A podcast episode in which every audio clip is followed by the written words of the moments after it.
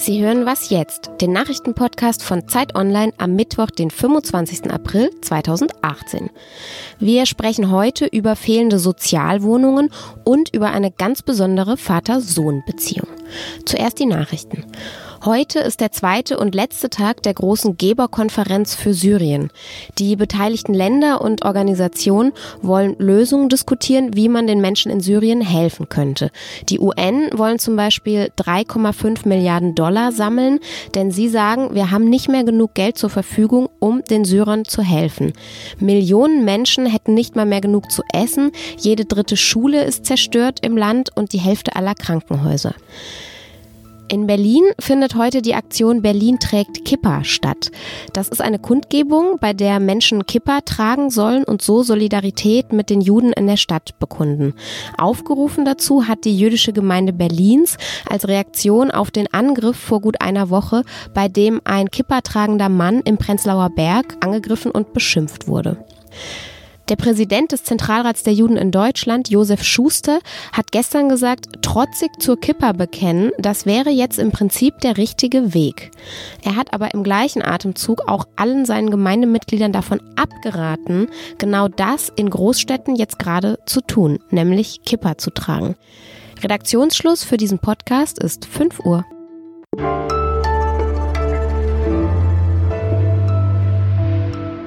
Mein Name ist Simon Gaul. Hallo an diesem Mittwoch.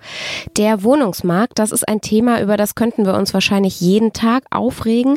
Ein Aspekt, warum Wohnen so teuer geworden ist, vor allem in den Städten, ist auch, dass es kaum noch Sozialwohnungen gibt. Die Regierung will jetzt investieren und den Bau neuer Wohnungen wieder voranbringen. Gregor Becker, unser Hospitant im Wirtschaftsressort, hat sich mal angeschaut, warum es eigentlich in Deutschland so wenig günstige Wohnungen gibt. Hallo Gregor. Hi. Ende der 90er gab es in Deutschland noch drei Millionen Sozialwohnungen. Dann, so in den 25 Jahren, die folgten, hat sich das halbiert. Wie konnte das denn passieren?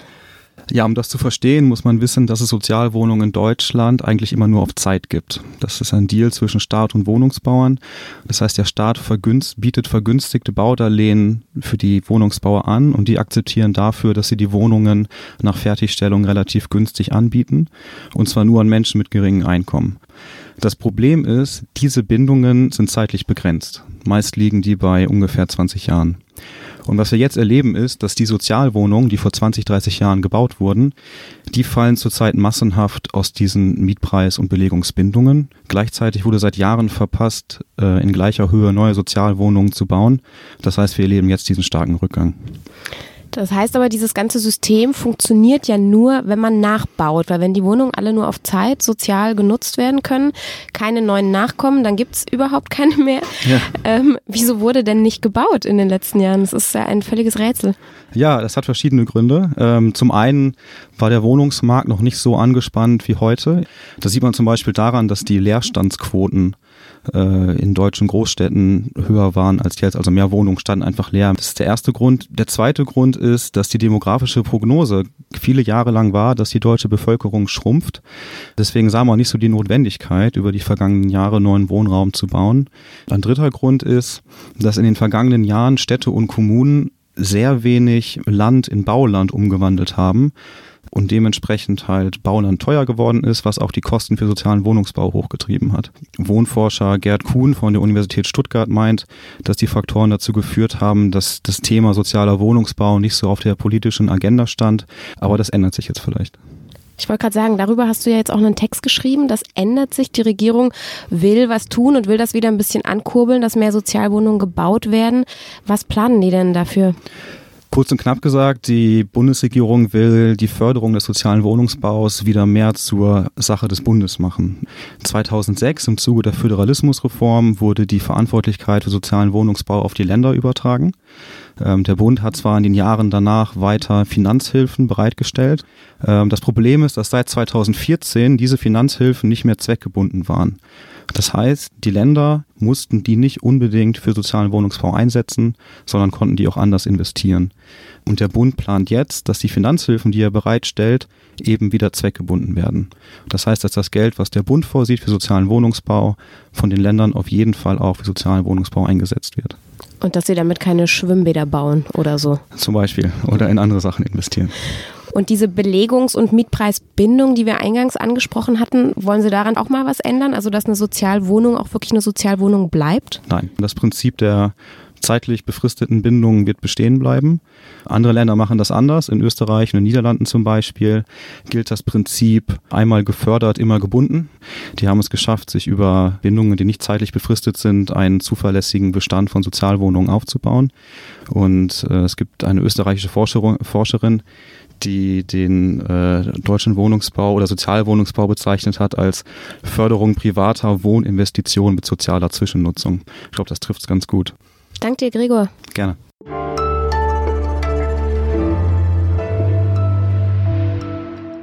Und sonst so? Wir alle kennen ja dieses Bild der beiden verschlungenen Fäden, auf denen unsere gesamte biologische Identität abgespeichert ist.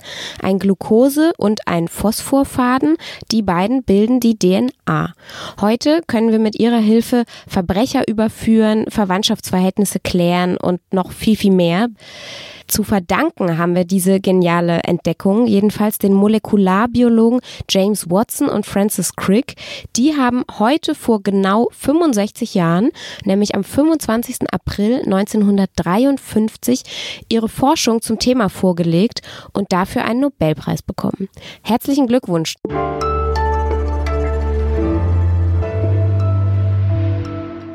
Bei mir im Studio ist jetzt Fabian Scheler. Sie haben ihn hier gestern auch als Moderator gehört. Und Fabian hat eine, wie ich finde, wahnsinnig schöne, berührende Vater-Sohn-Geschichte aufgespürt und für uns aufgeschrieben. Hallo Fabian. Hi. Du warst mit dem zwölfjährigen Jason und mit seinem Papa Mirko auf einer Fußballreise in Glasgow. Jason ist Autist und reist fast jedes Wochenende irgendwelchen Fußballclubs hinterher. Warum machen die beiden das?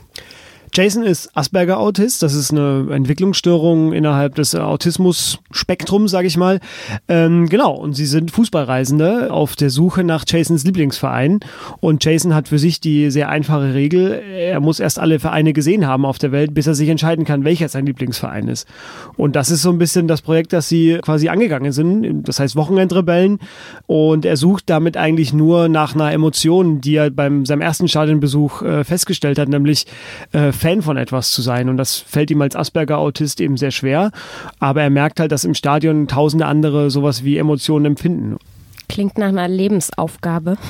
Genau, es ist eigentlich eine Reise, die nie enden wird, ja. Ist es so eine Art Therapie für die beiden? Es ist äh, eine Therapie, es ist eigentlich die beste Therapie, ähm, so wie ich das verstanden habe mit den beiden. Ähm, ich war ja mit beiden in, in Glasgow und durfte das eben miterleben, wie sich am Wochenende äh, quasi Regeln, die sich Jason selber gibt im Alltag oder die ihm das Asperger-Syndrom auferlegt, äh, bricht. Also er erlebt dann Dinge, die er unter der Woche einfach nicht für möglich gehalten hätte, weil unter der Woche, man muss sich sein Leben da, glaube ich, sehr strukturiert vorstellen und nach ganz bestimmten Regeln. Also er muss zum Beispiel im Schulbus immer der Erste sein, der einsteigt und seine Tasche muss beim Warten ganz vorne stehen.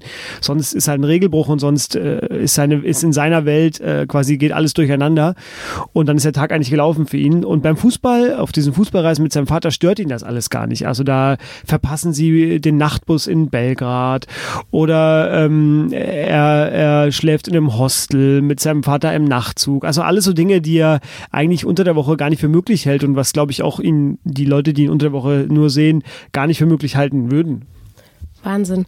Und wie, also du hast gerade selber schon gesagt, Regeln sind für ihn sehr wichtig. Wie zeigt sich denn diese, dieses Asperger-Syndrom bei dem kleinen Jason? Wie, wie ist denn der Jason so als Mensch?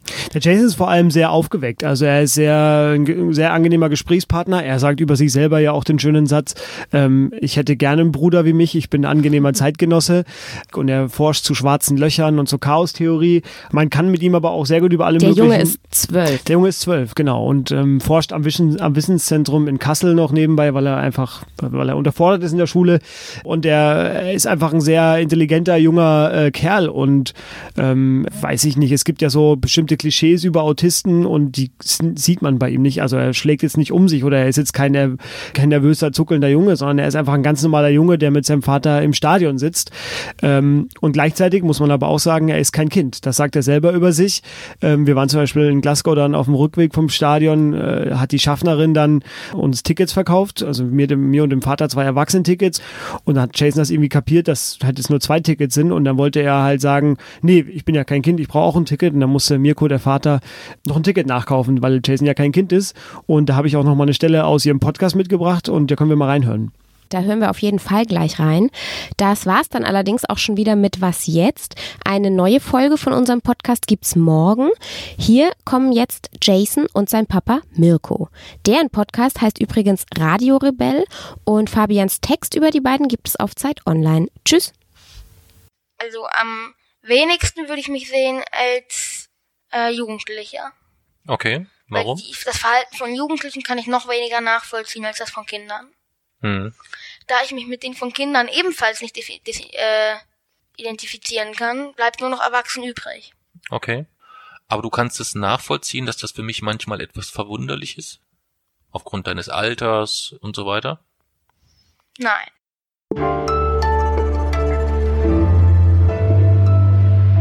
Glaubst du, es gibt irgendetwas auf der Welt, was du nicht schaffen kannst, weil du Autist bist? Nein. Nein, ne? Würde ich eigentlich auch so nicht sehen. Ja.